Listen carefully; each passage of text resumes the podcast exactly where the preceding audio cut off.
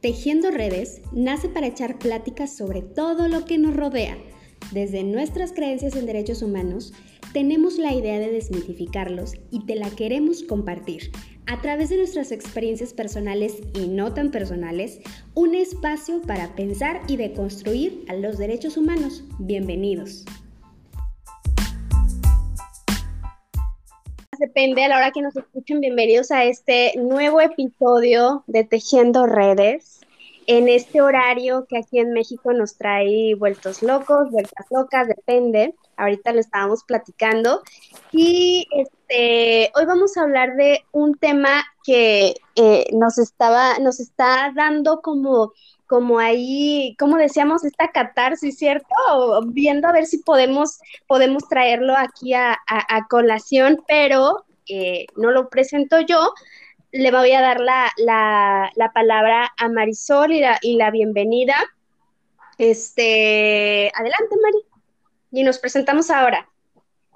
Muy bien, este, bueno, hola, yo soy Marisol y los saludo desde San Luis Potosí. Y el día de hoy les vamos a presentar este tema, que es la presión de no saber qué hacer con tu vida, ¿no? Que son las dificultades de elegir siendo joven y no tan joven. Qué fuerte, qué fuerte. ¿Quién más está por ahí? Hola, Cris, desde Bogotá. Ay, me encanta el tema. O sea, ahora me encanta, pero me encantaría no, no, no estarlo pasando, pero me gusta que lo discutamos. Total. Y también está Ángeles. Hola, hola, ¿cómo están? Eh, pues aquí, aquí andamos, creo que, que, que, como decíamos al inicio, ¿no? Esto va a ser una sesión muy catártica y, y con la que muchas y muchos nos vamos a sentir identificados. Sin duda, y creo que no me había presentado yo, eh, soy Karen Gutiérrez y pues adelante Mari, todo tuyo. Qué nervioseo, ya veo lo que sientes tú cuando estás eh, presentando gente y como que llevando esto, pero bueno, voy a tratar de hacerlo lo mejor posible. Eh, primero que nada, eh, creo que todos hemos sentido esta presión en algún punto de nuestras vidas y si no la has sentido, la verdad me parece que eres una persona bastante afortunada, pero no conozco a nadie, la verdad, que no la haya sentido. Entonces, me puse como a investigar eh, cosas, ¿no? Como tips y tal. Y, bueno, cada una de nosotras tiene una experiencia de vida diferente y caminos diferentes, este, que se juntaron en algún punto, ¿no? Que eso es lo más interesante. Y pues bueno, uno de los tips que te dan, ¿no? Cuando no sabes qué hacer con tu vida es eh, la pregunta de qué no te ves haciendo. Y me pareció súper interesante esto porque siempre te preguntan qué es lo que te gusta y las personas muchas veces no sabemos decir qué es lo que nos gusta. Entonces, contestar la pregunta qué no te ves haciendo o qué es lo que no te gusta es algo que está, creo, en general mucho más claro para nosotros. Pero no sé qué pienses tú, Karen, qué no te ves haciendo. ¿Qué no me veo haciendo? Ay, aún me lo sigo preguntando porque creo que eh, tiene que ver mucho con, em, con tus mentores también, ¿no? Con las personas con las que te vas relacionando en el transcurso de los años. Y, y, me parece totalmente válido que descubramos qué, qué, es lo que no nos gusta y que de repente cambiemos si no estamos sintiéndonos cómodos, si no, eh, si no nos llama al 100% lo que, lo que estamos haciendo en el momento. Me parece tan válido cambiarlo y creo que las personas en general o la sociedad somos muy dadas a juzgar cuando una persona deja de dedicarse a lo que estudió, ¿no? Como a su carrera base, por así decirlo. Este, creo que es bien válido y definitivamente debemos de tener las puertas abiertas. Siento que mientras más oportunidades tengamos de ver, de conocer, de platicar con gente que hace mil y un cosas, nos permite también a nosotros tener experiencias para decir, esto no me veo haciendo, ¿sí? Pero eh, nunca me cierro a nada al momento porque creo que tengo que vivir la experiencia para definitivamente decir, esto no me gusta. Y ahora soy todóloga, soy un poco de esto, soy un poco de lo otro. Este, y quizá mañana o en seis meses haga otra cosa. No sé, ustedes, ¿qué no se ven haciendo? ay, pues yo no me veo haciendo lo que hago. y, la, verdad, y la verdad es que, eh, o sea, lo triste de la historia es que el otro día me dio por entrar a ver, eh, pues, a, mi cuenta de pensiones, digamos, el fondo de pensiones de jubilación, le dicen ustedes. Y me di cuenta que tengo que trabajar todavía 19 años más para poderme jubilar. Y entonces yo decía, no puede ser que yo tenga que seguir haciendo lo que hago 19 años más. Yo para los que, pues, pues sí, obviamente los que nos están escuchando no saben, yo soy internacionalista, acá las cuatro compartimos algo que es tener una maestría en derechos humanos. A mí el estudio me ha gustado, pero, pero siento que no he logrado ejercer eh, mi carrera eh, algo que me guste, y, y, pero, pero también es el miedo a decir, pero bueno, y no hago esto y qué más hago si no sé hacer nada más, ¿sí? Pero es un pensamiento a diario que me atormenta eh, y que tampoco veo como qué más puedo hacer, no sé, ahorita estoy como aprendiendo fotografía, viendo si por ahí hay opciones de algo, pero no sé, es bien difícil. De verdad que es bien difícil y yo creo que, que viene un poco de esta idea de que eh, nos meten de que eh, te tienes que dedicar a lo mismo toda tu vida, ¿no? Ese también es una de las razones por las cuales después nos encontramos como en estos... Eh, problemas existenciales de que dices, oye, o sea, tengo que dedicarme a esto porque tengo que hacer una carrera en esto porque para llegar a ser tal o cual cosa necesito tener todo un camino recorrido, ¿no? Lo cual es cierto, pero a la vez no tanto. Entonces, creo que uno de los puntos importantes es que no te tienes que dedicar a lo mismo toda tu vida. Eh, no sé, Ángeles, ¿tú qué piensas de esto? Totalmente de acuerdo contigo, Mari. O sea, en realidad ahorita las escucho y yo pensaba, de, formación, yo soy psicóloga y creo que nunca he, ejercido la psicología como todo mundo se la imagina, dando terapia, brindando atención directa a, a las personas, ¿no? De manera individual o grupal.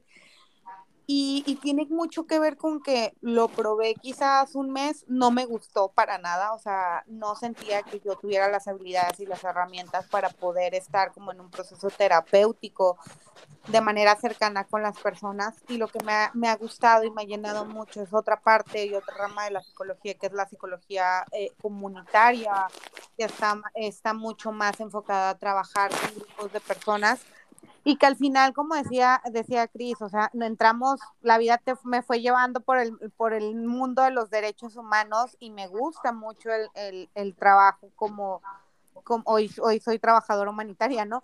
Pero como trabajadora humanitaria, aunque creo que en el punto y en, en el que me encuentro hoy, yo me replantearía hacia dónde quiero dirigir el trabajo que estoy haciendo y que va mucho de la mano con lo que mencionas, ¿no? No todo el tiempo tenemos que hacer lo mismo. O sea, estuvo padre ya cinco años como muy dedicado a, las atenciones o al trabajo que estoy haciendo hoy, pero en este momento me gustaría experimentar otras cosas y otras cosas que, que van desde seguirme formando como en, en un tema específico dentro de, del mundo humanitario o simplemente a mí me, me, encantaría irme a vender cosas a un tianguis y vivir la vida del mercado y del tianguis y del contacto diario con las personas y que no va ni siquiera con las formaciones que hemos tenido. Sí, de hecho, creo que una de las razones por las cuales nos cuesta tanto trabajo hacer este tipo de cambios de los que estabas hablando tú, Ángeles, y tú también, Gris, es un poco porque es, está el famoso factor dinero, ¿no? Que es sumamente importante cuando queremos entrar o salir de alguna profesión eh, o de algún, sí, de algún tipo de, de trabajo. Pero eh, hay algo que, es muy importante y que generalmente no se habla y es que si odias tu empleo o odias tu profesión, será muy difícil que alcances el bienestar que pretendes eh, tomar con ese dinero, ¿no? Que te brinda e, ese trabajo. Entonces, creo que es algo que se necesita decir más y se necesita hablar más. No sé, ¿qué piensas tú, Karen? Eh, creo que, hay, hay, todo un tema cuando, cuando elegimos nuestras carreras siento que somos muy jóvenes para, para tener este tan claro eso. Digo, hay gente que, que lo tiene muy claro y mis respetos para, para esas personas, por ejemplo, Oscar. Este, para los que no, no lo conocen, Oscar es mi esposo. Desde muy, muy joven eh, sabía perfecto a lo que se iba a dedicar, al área de la investigación y todo ello. Y, este, y pues yo estaba totalmente perdida, ¿no? En ese aspecto. Quería estudiar arquitectura, esa era mi pasión. Y eh, aún me apasiona todo lo que tiene que ver con el tema de la arquitectura y el diseño, pero eh, por eso decía al principio lo de los, los de los mentores, este, siento que no tuve como mucha opción ni búsqueda, estaba como muy pequeña, eh, no, no entendía muy bien cómo funcionaba esto. Y, este, y después con el paso del tiempo he entendido que, que sí podemos traslapar como esas, eh, esos gustos hacia otras áreas y no importa tanto el tiempo que ha transcurrido. Eh, me decía, me decía mi, mi cuñada hace, hace años, y me parece que fue el, el consejo más o, o la, el diálogo más, más representativo y más significativo en este tema. Me decía, bueno, a mí me encanta dedicarme a tal área y eso lo hago de pasatiempo porque necesito obtener recursos para poderlo hacer, ¿sí? Y eso me lo va a dar mi trabajo profesional. Entonces me dice, si puedo sobrellevar estas dos mm, vías, eh, que, por ejemplo, realice terapia, porque ella es psicóloga, y aparte realizar otro tipo de actividades, pero requiero esto que me da el ingreso para tener este hobby que me nutre. Y entiendes así que, que, la vida es un poco tratar como de, de equilibrarlo, ¿no? Y, y no cerrarte a la idea de que toda tu vida vas a estar haciendo lo mismo. Creo que sí se pueden hacer cambios y modificaciones y mucho tendrá que ver con, con lo que estamos dispuestos o no a hacer. Yo siento, pues, entonces ahora ese es mi lema, que necesito eh, trabajar, necesito obtener recursos y eso me va a permitir de alguna manera vaciarlos en otro lado que sea lo que me apasione en el momento, porque he tenido muy claro que, que soy, que, que, soy como muy, muy, como muy circular. A veces me gusta algo y eh, lo puedo ejercer cierto tiempo y después puedo cambiarlo, ¿no? Pero, este, pues ahí voy, gradualmente, gradualmente. Sí, yo creo como en el clavo, ¿no? O sea, eh, en, hablando de, ganar dinero, es como, bueno, tal vez eh, mi, mi, fuente de ingresos, ¿no? Proviene de un área de la que no disfruto tanto, pero eso me permite que yo me desarrolle en las que sí me gustan. Y mm, creo que también otra cosa que deberíamos de pensar o, o que les propongo que hablemos es que algunas personas nacen sabiendo qué quieren hacer, como dice Karen, y a otras les cuesta más. Y eso está bien, porque creo que hay como mucha, eh, como que se pone mucha presión y también como mucha vergüenza, ¿no? Sobre aquellas personas que, que sentimos o que, que, hemos dado vueltas, ¿no? Como que hemos estado aquí y hemos estado allá y hemos estado probando diferentes cosas y en general a veces la sociedad digo, yo, yo he sido una de esas personas que he estado como en diferentes áreas y, nunca he sentido eso de, mi círculo cercano, pero sí conozco a muchas otras que, que cambiar de áreas y, explorar posibilidades este, de, de, empleo trae consigo como mucha, pues sí, como es que esto no es que hacer con tu vida, es que no estás siendo responsable y eso, eh, en vez de hacer que la persona... Eh, pues se desarrolle y crezca y sepa lo que tiene que hacer, entra más como en crisis porque se siente mal, o sea, siente que no ha alcanzado algo que es imaginario, por supuesto, pero que, bueno, le, causa mucha angustia. Em, y tiene mucho que ver como con esta conversación que se está teniendo actualmente sobre la salud mental, ¿no? Pero no sé qué piensan ustedes. Ay, pues mira, yo la verdad es que yo, como, como decía Karen, yo admiro un montón a las personas, o me da como envidia, pero, pero saludable, eh, de esas personas que de verdad saben qué quieren hacer en su vida. Mi esposo es el mismo caso que el esposo de Karen. Él es médico y sabía que quería ser médico desde que era pues un niño con uso de razón, porque además toda su familia es, es, de médicos y él va a trabajar tan feliz, o sea, de verdad que si no fuera por el dinero, él trabajaría gratis, porque le encanta. Y yo digo, pero qué envidia, es, es eso, pero por el otro lado, como mencionabas, Mari, también como tú, qué chévere que hayas tenido la oportunidad de desempeñarte como en varias áreas. A mí me parece que, que es más complicado cuando, cuando está, se está en una situación de pronto más como la mía, que ni, que ni hago pues lo que me gusta, pero tampoco eh, me he arriesgado a, a explorar nada más. Y por ejemplo, es que también muchas veces hay una presión desde las familias de estudiar ciertas cosas, ¿no? Por ejemplo, el caso que les ponía, porque la familia es de médicos o de abogados o de lo que sea. En mi caso, por el contrario, mi familia pues es como muy de artistas y me dieron absolutamente toda la libertad para estudiar lo que yo quisiera. O sea, si yo les hubiera dicho que quería ser bailarina o estudiar teatro, pero a mí me pareció muy difícil la parte económica y lo mencionabas, Mari, es que es tan importante eso eh, que, que ser artistas es difícil, o sea, económicamente ver a mi familia pues no, ha sido tan fácil, ¿no? Como progresar en esas áreas y yo, y yo me cerré y me negué completamente en mi vida a estudiar algo y pues realmente yo hace muchos años me quiero dedicar a al diseño de interiores, ahora estoy aprendiendo fotografía, o sea, realmente yo creo que también si hay personas más pequeñas que nos están escuchando acá, yo creo que es súper importante estudiar lo que a uno lo apasiona y no pensando en el dinero que fue lo que, lo que hice yo y sí, me ha ido bien, económicamente me ha ido bien, pero ¿y qué tan feliz me ha hecho eso?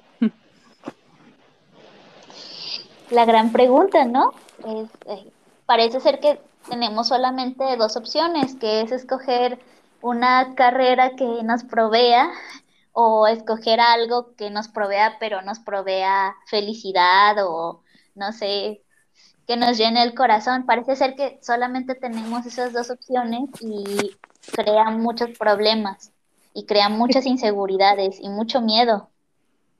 Es que la vida es tan difícil. Ay, sí, ya está aquí catártico, ¿no? es que les quiero contar una les quiero contar una experiencia que creo que ya la saben, ¿no? Este, ustedes, pero igual al, al auditorio no. Y, y, y sí, es, es, estar como en la espada y la pared y tiene que ver con, con este trabajo que, que también tú te visualizas, no sé si les ha pasado, que de pronto ansían tanto un trabajo que cuando ya lo tienen se dan cuenta de que para nada es lo que ustedes este, han estado esperando y al contrario, quizá se convierte en, en, en algo así súper complicado, que ya ni disfrutas ni nada de eso. Y a mí me pasó algo similar o sea, estaba como viviendo la mejor etapa profesional de mi vida, por así decirlo, si lo veían desde afuera, decían, ay, te va, te va súper bien, eh, tienes eh, eh, esta coordinación, tener una coordinación de, en una universidad privada que, que pagan bastante bien, y, y, y pues había luchado por entrar a esa, a esa vacante después de mil filtros y me aceptan y cuando ingreso la, primera, las primeras dos semanas me di cuenta de que había entrado a un hoyo negro sin salida. Y pues, me, o sea, me estaban pagando súper bien, em, tenía yo esa ilusión y me empecé a hacer, sentir culpable porque pues era lo que yo quería, o sea, yo me había puesto en esa situación, pero no estaba siendo feliz con esa con esa posibilidad que yo misma me había abierto, ¿saben? Entonces, mm. este, por primera vez me vi en una, en una situación tan complicada porque me sentía presionada socialmente, eh, y es absurdo, ¿no? Pero me sentía presionada porque tenía que mantenerme ahí, porque también cuánto tiempo, o más bien, cómo se percibiría de afuera que yo dejara un trabajo a los meses este, simplemente por algo, ¿no? Como esa sensación derrotista y me aguanté, la pasé muy mal, enfermé, este, todo me pasó, pero ganaba súper bien. Imagínense, ese eh, eh, es como esa balanza y al final decidí irme me, por mi paz mental y por todo eso y yo siento que también eso eso pasa, no sé si a ustedes les ha pasado algo similar. La, psicóloga Angels que nos oriente. No, yo. Dinos, por favor. Que la psicología no no, en realidad, eh, o sea, te escuchaba, Karen, y, y es que, a ver, les cuento un poco de, de la experiencia. yo cuando entré a trabajar, o sea, mi primer trabajo, o sea, mis primeros trabajos ya profesionalmente saliendo de la universidad, etcétera, sí fue en un consultorio donde yo les voy a ser muy honesta. A mí los sábados en un trabajo godín nomás no, no. Yo sí tengo que trabajar un sábado, para mí eso no tiene sentido, porque yo creo que el sábado y el domingo es para descansar, para disfrutar con la gente que amas, etcétera. Entonces, eh, cuando salí de la universidad, me topé con un trabajo. En, ese entonces yo juraba y creía firmemente que lo mío era la psicología clínica y yo me quería dedicar a, a trabajar con mujeres que padecían trastornos mentales en cárceles. Y estaba, y toda mi carrera, pues la enfoqué mucho como a, esa parte de, de los, del estudio, ¿no? Cuando salí, me acerqué como a los primeros consultorios, empecé a trabajar con una psicóloga muy reconocida del lugar donde yo era.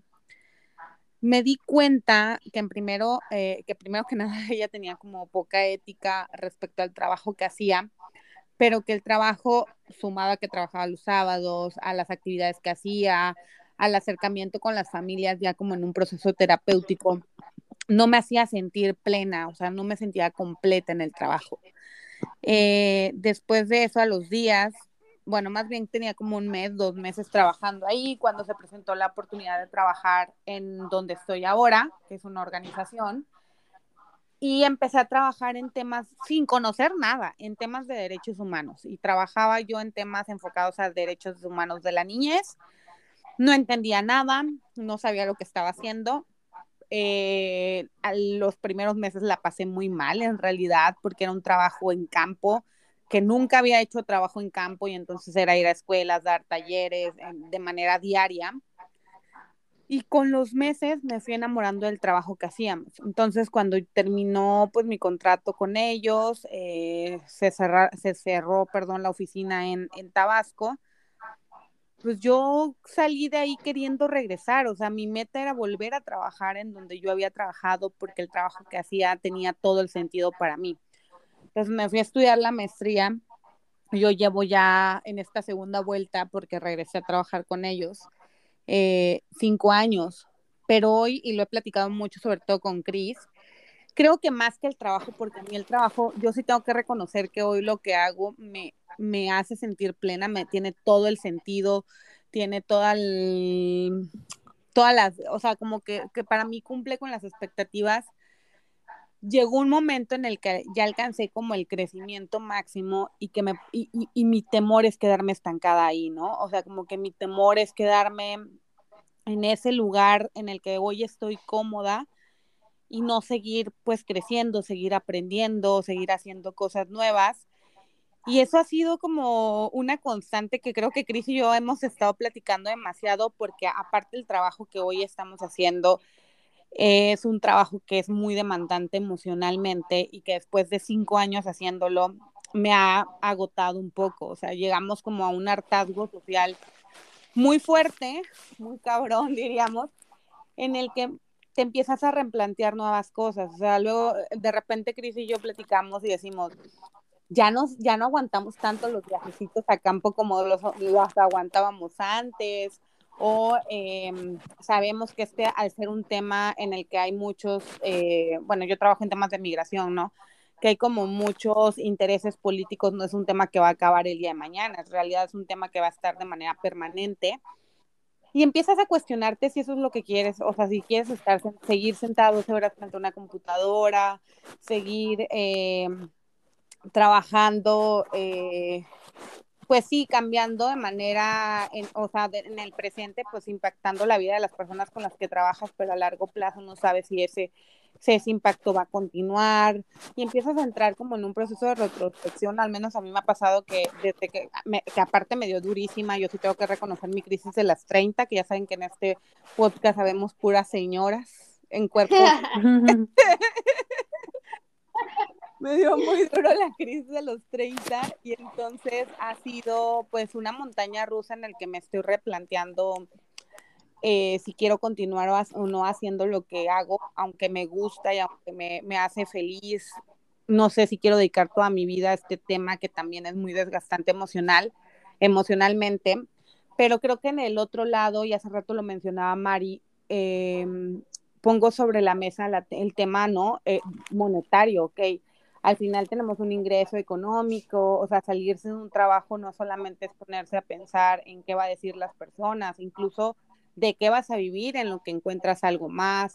Eh, pues nosotros, o sea, en pareja, pues yo sé que mi pareja me apoyaría al 100%, pero hay algunos gastos que, que no podemos dejar de cubrir y que se tienen que cubrir con el saldo de los dos. Entonces, entras al final con tantos peros o con tantos cuestionamientos o tu cerebro tan racional que, que te pones frenos para salir de ahí y yo admiro a la gente que dice, ya me voy, ya me voy y ya veo cómo le hago, porque en lo personal yo no puedo hacer eso. Absolutamente, que, que sí, es súper admirable en realidad. Todas las personas que dejé mi trabajo por irme a viajar por el mundo, yo digo, ay, ¿cómo hicieron? Ay, sí, que nos pasen la receta. Yo sigo. No, no podemos pasar por algo que es un privilegio, ¿no? Sí, sí, absolutamente. Creo que es algo de lo que no se habla mucho, de que sí, persigue tus sueños y vete a viajar, pero este es un privilegio. Tuviste que haber tenido el conocimiento de mm. saber cómo viajar y cómo moverte y también tener eh, dinero este ahorrado este o muchas cosas. Mm, creo que hablaba no sobre esto de, que sobre la relación entre bienestar y, y, dinero, este, no quiero que se entienda para nada que es como de sí, salte porque si no te está haciendo feliz, este, tienes que dejarlo, no, para nada, tienes que tener un plan. La gran mayoría de la gente... No nos van a demandar acá los amparos. Tú me dijiste que me saliera. Al rato nos van a llegar este de, de veras solicitudes o manutenciones. Pero sí tengo que decir que cuando yo, yo, solo para ampliar ese punto es cierto, cuando yo dejé ese trabajo, realmente tenía dos trabajos y por eso también pues ya, ya ni la chingo yo, ¿no? O sea, estaba así burnout a todo lo que daba. Entonces dije, no, dejo ese. Pero sí es cierto, no, no todas las personas podemos dejar así de la nada. No, y es que aparte, eh, o sea, lo que mencionas, es bueno, o sea, ya tengo el plan abajo. Mm, yo creo que es, es, un poco como, eh, tanto si decides eh, dedicarte a leer el tarot, ¿no?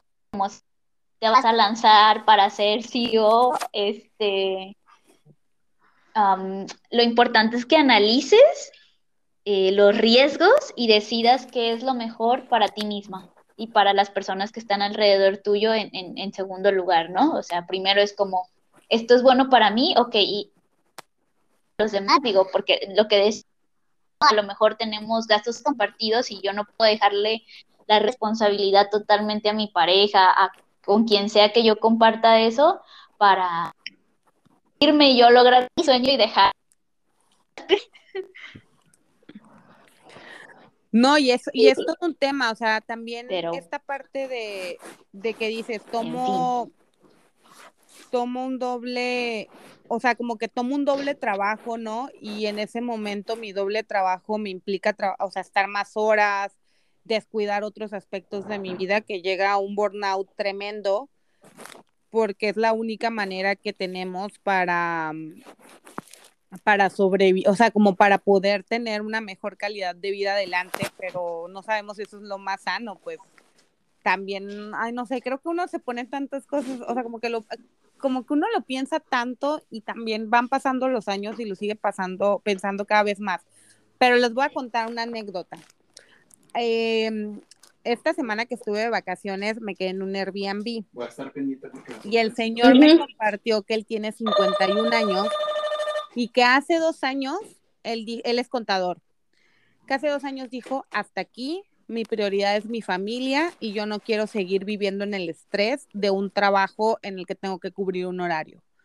Y entonces se metió a construir en su casa tres departamentos, los renta de Airbnb compra vehículos, los renta como parte del servicio de Airbnb y de eso vive.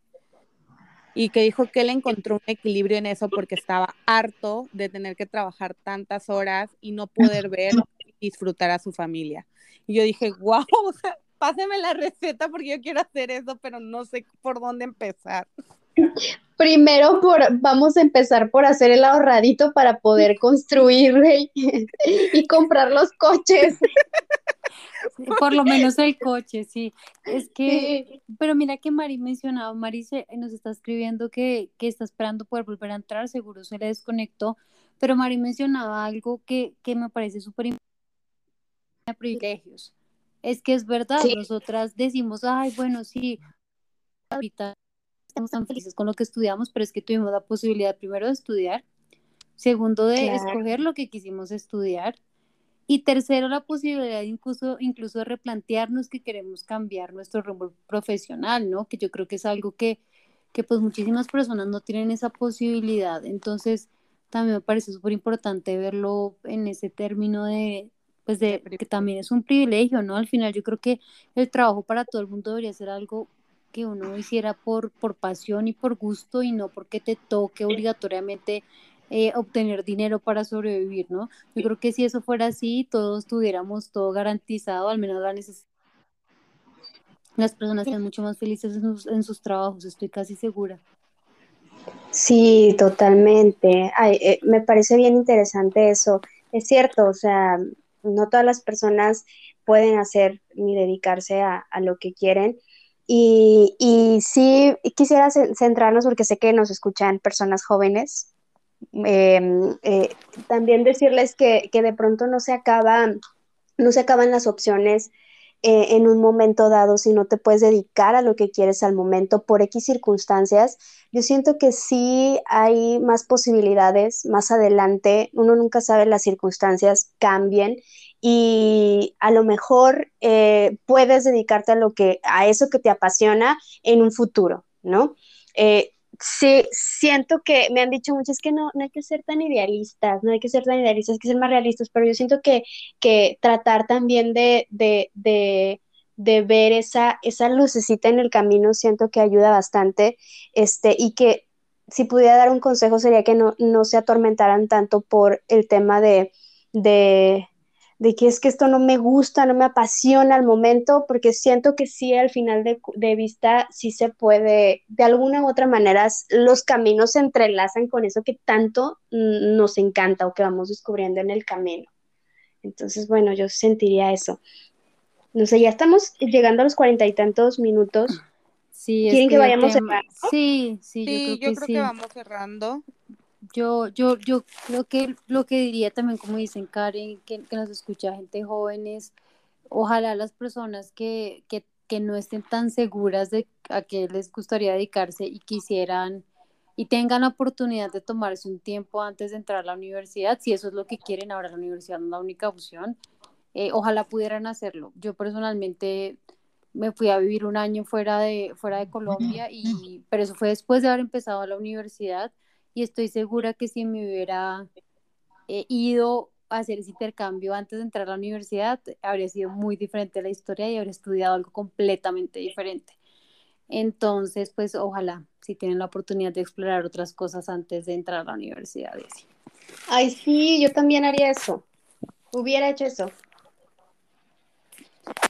Y yo, de, yo complementaría con la parte de que si no tienen la posibilidad de tomarse ese año porque sus familias no lo permiten, porque es en ese momento, no se podrá más adelante, no se desesperen porque de verdad eh, creo que uno va aprendiendo y va cambiando en el día a día y en la vida misma, o sea, como que la vida te va acomodando en ciertos lugares, te va quitando y poniendo de otro, en otros y todo el tiempo uno está en evolución, en crecimiento y lo que hoy te puede hacer sentido en cinco años ya no y es válido cambiar de opinión.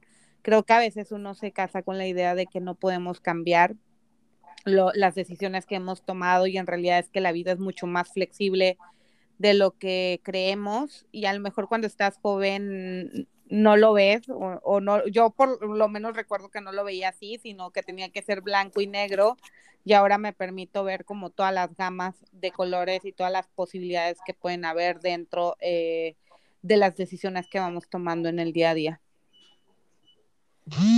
Ay, qué bonito. Mari, ¿tú quieres cerrar?